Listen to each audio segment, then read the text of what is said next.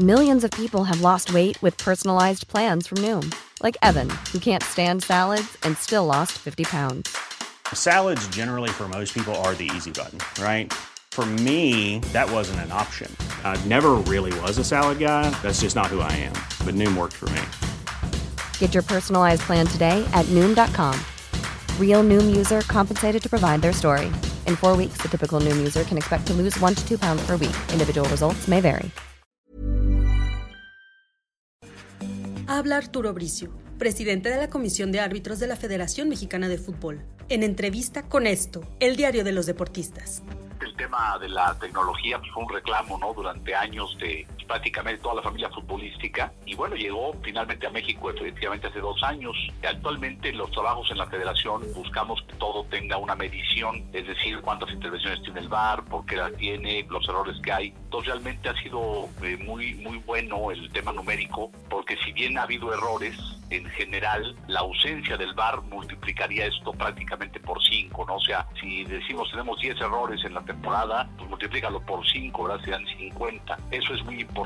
En la última dinámica que hicimos del VAR del torneo trunco pasado y de este torneo, pues prácticamente el, promedio con las revisiones y con todo el tema se comete un error arbitral de esos insalvables. Cada jornada, o sea, cada nueve partidos, lo cual es bastante competitivo a nivel mundial. Si no hubiera VAR, se cometería un error prácticamente cada partido, ¿no? Tendríamos nueve errores insalvables cada jornada, porque el VAR permite eso, permite la rectificación de errores eh, claros y del hábito insalvables. Entonces, desde ese punto de vista, pues es indudable que la herramienta funciona. El fútbol es un juego imperfecto de suyo, por definición es un juego que prácticamente es una concatenación de errores y aciertos, y el tema del arbitraje pues, tampoco puede quedar a salvo. El tema importante aquí es que la capacitación de los bares nos permita, haciendo esto cada vez mejor. Hay tres cosas que son fundamentales y que es un tema de todas las ligas. Primero es la capacitación de los bares. Segundo, es reducir la línea de intervención, es decir, que tengamos todos claros cuándo y cuándo no debe de intervenir. Y tercero, el tiempo de revisión. Esos son, digamos, los tres eh, renglones más importantes del bar a todo nivel, a todo, en todo el mundo y lógicamente también en México.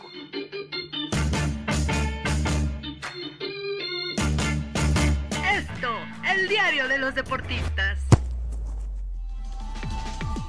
Hola, ¿qué tal amigos? ¿Cómo están? Bienvenidos al podcast del Esto, el diario de los deportistas. Hoy tenemos un tema polémico como todas las veces, el bar, el bendito bar que vino a cambiar el fútbol. Me acompañan Javier Juárez y Miguel Ángel Mujica. ¿Cómo están? ¿Qué tal Ángel? Pues sí, un tema polémico lo es, lo fue y lo va a seguir siendo porque el error es parte del fútbol, nunca va a haber una perfección en este deporte y creo que el VAR siempre va a ser de la misma manera. Sí, claro, ¿qué tal Javier? ¿Qué tal Ángel? A todos los que nos escuchan. Pues es que todo depende de qué lado se vea, ¿no? Si me beneficia a mí, está perfecto que actúe el VAR y si no, pues ni modo, no, está mal. Yo creo que es muy subjetivo el tema del VAR, pero está bueno el podcast hoy. Está bueno, ya escuchamos las palabras de Arturo Bricio, el presidente de la Comisión de Arbitraje. Me parece interesantísimo lo que diga, ¿no? Que si no hubiera VAR, en realidad se cometerían cinco errores más los que ya se cometen. Me parece un tema importante porque estamos hablando de que el VAR, no, no vamos a ocultarlo, le quita un poco de la esencia al juego porque no es lo mismo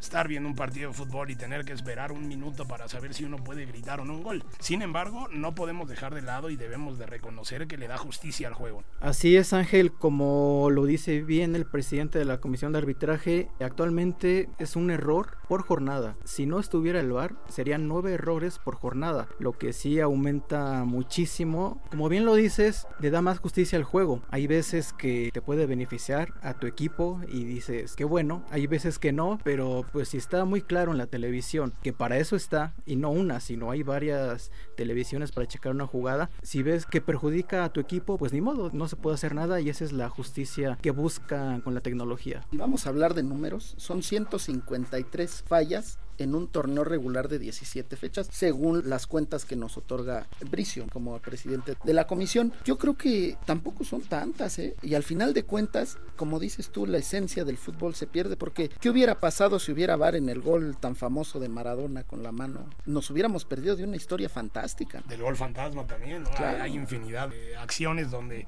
evidentemente pues la, la historia del fútbol sería distinta por completo. Estamos hablando, no son muchas, sin embargo, creo que hay que reconocer reconocer que el arbitraje también está en una crisis terrible, ¿no? Tanto en México como en el mundo. Obviamente el fútbol mexicano, pues bueno, es lo que tenemos cerca, es lo que nos toca ver, lo que nos toca sentir mucho más cercano. Sin embargo, cuando uno se pone a ver el fútbol de España, también en España cada semana es un escándalo, ¿no? El, el videoarbitraje. Mucho de lo que surge la duda es de que si se utiliza de una forma correcta, uno nunca lo sabrá, porque de repente Miguel Herrera dice que ¿por qué no revisan esas jugadas? Uno de los objetivos es reducir el tiempo de intervención del VAR. Entonces yo creo que falta mucho mayor claridad en este sistema. Sí, como lo dices, porque ya es una justificación, ¿no? Tanto de jugadores como de técnicos, de que están esperanzados a que el VAR marque algo. Incluso muchas veces lo vemos nosotros en una repetición y no es necesariamente una falta, pero como en la repetición se ve en cámara lenta, llega a observarse algún contacto que obviamente el, ojo humano en el instante no lo va a ver, todos están confiando a que cualquier toque lo quieren revisar en el bar y por ahí pega y se nos marca un, penalti a Y aún así va a seguir existiendo la polémica, si fue o no fue. La desconfianza que puede tener un árbitro cuando alguien te dice en el oído, oye, ¿sabes qué? Ven a checarla porque está mal tu decisión. En fin, hay muchas situaciones de cómo se pide el bar porque la mayoría de la gente lo pide, pero ojo, hay que decirlo, no todas las jugadas se tienen que revisar, son muy puntuales, una roja, un penalti, una mano, etcétera, etcétera. No porque Perenganito metió una mano en medio campo, se le va a expulsar porque lo checó el VAR. También lo tienen que ver cada quien por su conveniencia. Bien, Miguel Herrera pide siempre el VAR, pues porque el América perdió o porque el América empató o porque no le convino y eso así no se maneja el VAR. Creo que está mal utilizado en muchas ocasiones dentro de nuestro fútbol lastimosamente. Hay algo que creo que no podemos dejar de lado. El fútbol es un deporte de interpretación. ¿Cuántas veces no estamos en una plática, estamos viendo un partido y de repente viene una jugada polémica y no nos podemos poner de acuerdo si es fuera de lugar, si es la mano intencional o no, si es, roja o no? Yo creo que ese es el tema, ¿no? Que el VAR nunca logrará medir, pues bueno, lo que es la intención. Es como querer medir algo cualitativo con algo cuantitativo, ¿no? Resulta imposible. Así es, y yo creo que también un aspecto a tomar en cuenta es de que apenas tiene dos años y es algo nuevo no solamente para nosotros, sino para todo el mundo. O sea, yo creo que con el tiempo, eh, aparte de que todas las ligas van a tener que tener eh, su bar, como vayan pasando las semanas, las jornadas, no solamente en México, sino en todo el mundo, ya se vienen dos años el mundial y muchas competencias, yo creo que se va a ir perfeccionando. Pero esa es la bronca, ¿cómo se perfecciona el bar? Porque si nosotros como aficionados o como periodistas no nos podemos poner de acuerdo en una jugada. Imagínate seis personas dentro de una cabina y tres más en el campo de juego, cuatro con el cuarto árbitro. ¿Cómo se pueden poner de acuerdo si nosotros, en una mayoría que a lo mejor todos le vamos a un cierto equipo, queremos ver beneficiado a nuestros colores? ¿Cómo lo van a hacer los árbitros que están tanto en la cabina como en la cancha? Aquí me parece que también tú mencionas que muchas veces hablar de los aficionados están viendo y pues evidentemente una siempre la objetividad, pues bueno, en el fútbol es bien complicada y un aficionado medirá una acción mediante a su pasión y al equipo que le vaya. Pero ¿por qué no hablamos con la gente que sabe? Yo les propongo que mejor nos hablen los expertos. Tenemos en la línea a Eduardo Bricio, columnista del periódico Esto, y un experimentadísimo analista de arbitraje. Él fue árbitro internacional, conoce perfectamente cómo se usa el VAR. ¿Cómo estás, Eduardo? Qué gusto saludarte. Te saluda José Ángel Rueda. José Ángel Rueda, aquí tenemos a lo que queda de Lalo Bricio a sus órdenes. ¿Qué tal, Lalo? Estamos aquí en la mesa del podcast del periódico Esto. Está conmigo Javier Juárez y Miguel Ángel Mujica eh, para hablar rápidamente de un tema que la verdad nos apasiona mucho en el fútbol mexicano y yo creo en todo el mundo que es el VAR. Te quiero hacer algunas preguntas rápidamente, Eduardo. La primera, ¿tú cómo ves? ¿Crees que se utiliza el VAR de una forma correcta en la Liga MX? Mira, el VAR se utiliza en el mundo entero como marca el, protocolo del VAR.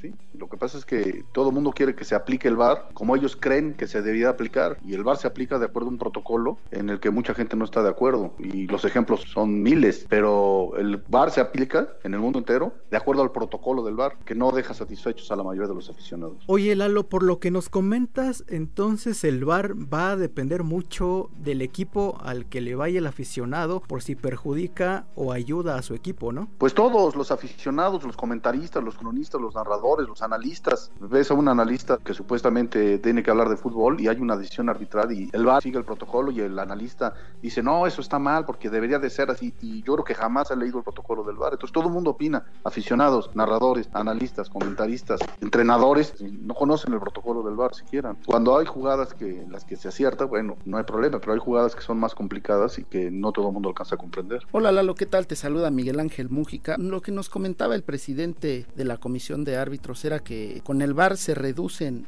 de cierta forma los errores arbitrales y que pues, a lo mejor limpia un poco la imagen del arbitraje mexicano. ¿Tú sientes que hay confianza en los árbitros mexicanos de la Porque para usar tanto el VAR estrictamente sin importar si es bueno o malo eh, la utilización, ¿tú crees que sí hay una confianza en los silbantes? La verdad no, no sabría contestar tan tajantemente esa pregunta. Mira, lo que yo sí sé es que se pusieron demasiadas esperanzas en el VAR. La gente creyó que ya, como ya va a haber VAR, no va a haber ninguna decisión polémica y nunca va a ser perjudicado más mi equipo o nunca más va se va a equivocar un árbitro y eso no ocurre. La cuestión es que todo el mundo no ha alcanzado a entender y ahora ya lo están entendiendo los propios árbitros que el VAR no está para dilucidar las jugadas polémicas, está para revertir los errores claros, obvios y manifiestos del árbitro. Entonces una jugada polémica no es de VAR, esas se llaman grises. Una jugada gris no es de VAR, una jugada negra es el gol de Maradona con la mano. Para esas está el VAR, no para ver si en el gol de Guiñac había fuera de juego o no había fuera de juego. Si no lo alcanza a dilucidar la televisión, no, pues lo que marcó el, el árbitro asistente ya se acabó la polémica. No es pa,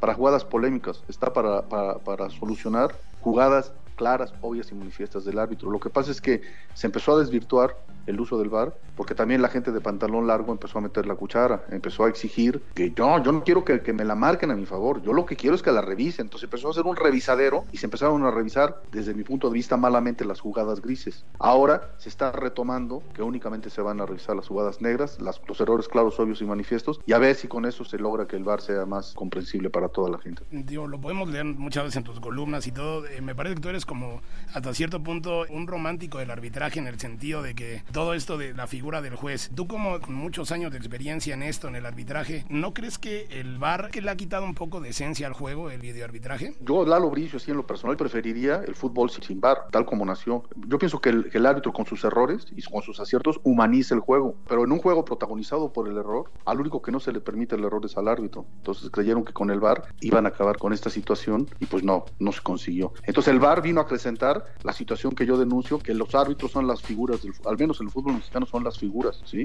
Antes del partido el técnico habla del árbitro, los, el piojo habla del árbitro, los jugadores hablan del árbitro. Durante la transmisión hay partidos que prácticamente se los dedican al árbitro, dedican 15 minutos en el primer tiempo y 20 en el segundo tiempo para hablar exclusivamente del árbitro. Y luego con el VAR, pues nombre más, el VAR vino a ser mucho más protagonista a los árbitros, a convertirlos en las estrellas del partido y han convertido al arbitraje aquí en México en la única actividad que es auditada los 365 días del año, las 24 horas, ¿no? A nadie, ninguna actividad el balompédica está sujeta a una auditoría como lo es el arbitraje permanentemente y lo peor es que los auditores no son especialistas en el tema, ¿no? Los auditores tal vez jamás en su vida han leído la regla de juego, ni siquiera se la saben y de esa manera auditan a, a los hombres de negro. ¿no? Entonces, pues, bajo esa circunstancia es muy difícil desempeñar su función. Oye, Lalo, nos haces mucho hincapié en el tema de leer lo que dice el reglamento, pero ¿nos podrías decir claramente qué es lo que dice el reglamento para decir, bueno, esta jugada es de VAR, esta jugada no se tiene que revisar, etcétera, etcétera?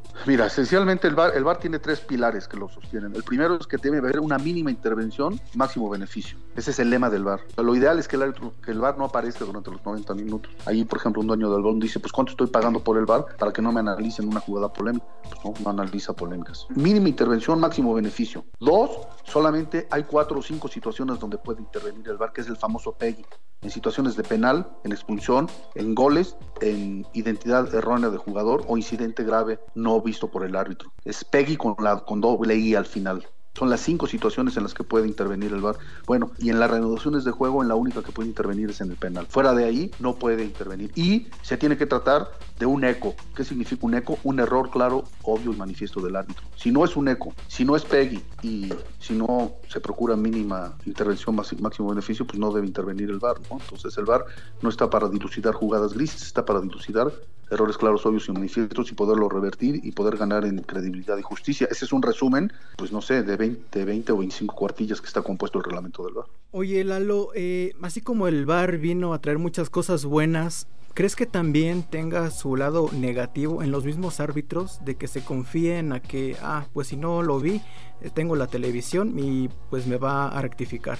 Pues sí, podría ocurrir, ¿no? Podría ocurrir, habría que estar en los zapatos. La cuestión es que yo no tengo la suficiente experiencia. Si yo hubiera pitado con VAR, pues yo te diría, sabes que sí, se siente, pero yo poniéndonos los zapatos del árbitro, pues yo lo que quiero, lo que querría sería yo ver a la primera y no recurrir al VAR y no, yo sé, tratar de ser el mejor y tratar de proveerme el mejor de, ah, los ángulos, estar concentrado y que mis decisiones no fueran refutadas por la tecnología. O sea, el árbitro se ha de querer morir, que marcas un penal, te dicen ven a verlo y lo vas a ver y empiezas a dudar, ¿no? Entonces no ha de ser tan fácil. Por eso te digo que en las jugadas polémicas no es que yo lo pida, no es que yo lo diga, es que el reglamento del VAR lo exige. Tiene que ser un error claro, obvio y manifiesto. Entonces de repente lo llaman al árbitro para que vea una jugada polémica. Entonces pues está polémica y va a seguir siendo polémica cuando la vea él, porque no está tan clara cambio, si lo llaman, a ver, ven, Maradona metió el gol con la mano, ya va, ah, sí, mira, lo metió con la mano, punto. otra gran confusión que hay es que ¿por qué no la fue a ver? ¿Y por qué no se revisó? Es que hay muchas cosas que se revisan en de forma silenciosa. Por ejemplo, todos los goles se revisan en forma silenciosa. Se revisa, se revisa, se revisa, le dicen al árbitro adelante, o ya fue gol, o lo anuló, a ver, vamos a ver,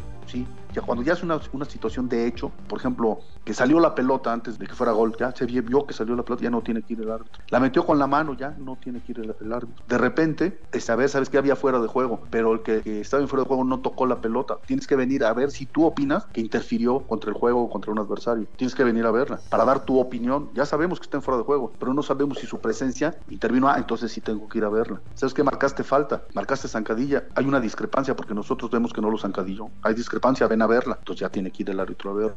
¿sí? Yo pienso que el gran problema es el, qué jugadas va el VAR a llamar al árbitro para que las vea. Puede haber discrepancia, una que yo sí considere que es un eco, y a lo mejor ustedes que están escuchando el programa dicen, no, pues esa para nosotros no fue un eco.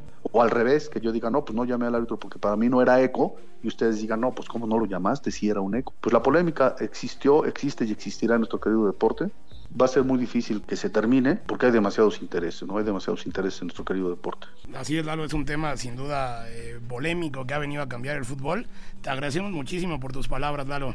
No, hombre, al contrario, ya acaparé la plática, pero bueno, pues esa es mi opinión y muchas gracias por tomarla en cuenta. Les mando un afectuoso abrazo de gol.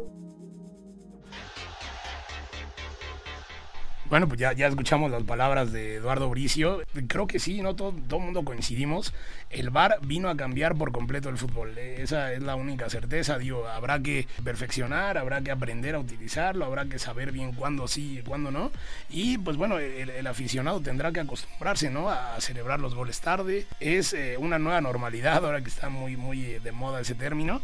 Pues bueno, el VAR eh, fue lo que hizo, nos vino a, a cambiar esta manera de ver el fútbol. Así es, Ángel, y yo creo que a pesar de todos los errores y polémica, debate que se llega a tener cada fin de semana, los números son claros y si hay más justicia en el fútbol, aunque no nos guste a veces porque perjudica a nuestro equipo. Y al final de cuentas, pues hay que confiar en el árbitro, ¿no? A lo mejor eh, Lalo no lo experimentó de tal forma, por eso no da un punto crítico más amplio, pero al final de cuentas, tanto en la entrevista que nos dio el presidente de la comisión como ahora con Lalo, siento que no se confía en los árbitros mexicanos y es una lástima porque al final de cuentas, pues ellos son los que representan la justicia dentro del fútbol y deberían de ser los que tuvieran más credibilidad dentro del terreno de juego. Un tema sin duda alguna polémico, platíquenos, cuéntenos cómo ha sido la experiencia cada uno de ustedes con el VAR, si le ha eh, salvado alguna derrota a su equipo, si les ha quitado una derrota a su equipo.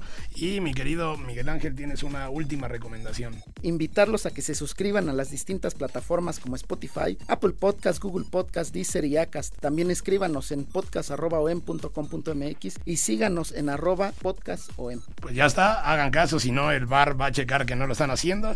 Se despide de ustedes José Ángel Rueda, Miguel Ángel Mujica y Javier Juárez. Muchas gracias, hasta luego. Esta es una producción de la Organización Editorial Mexicana.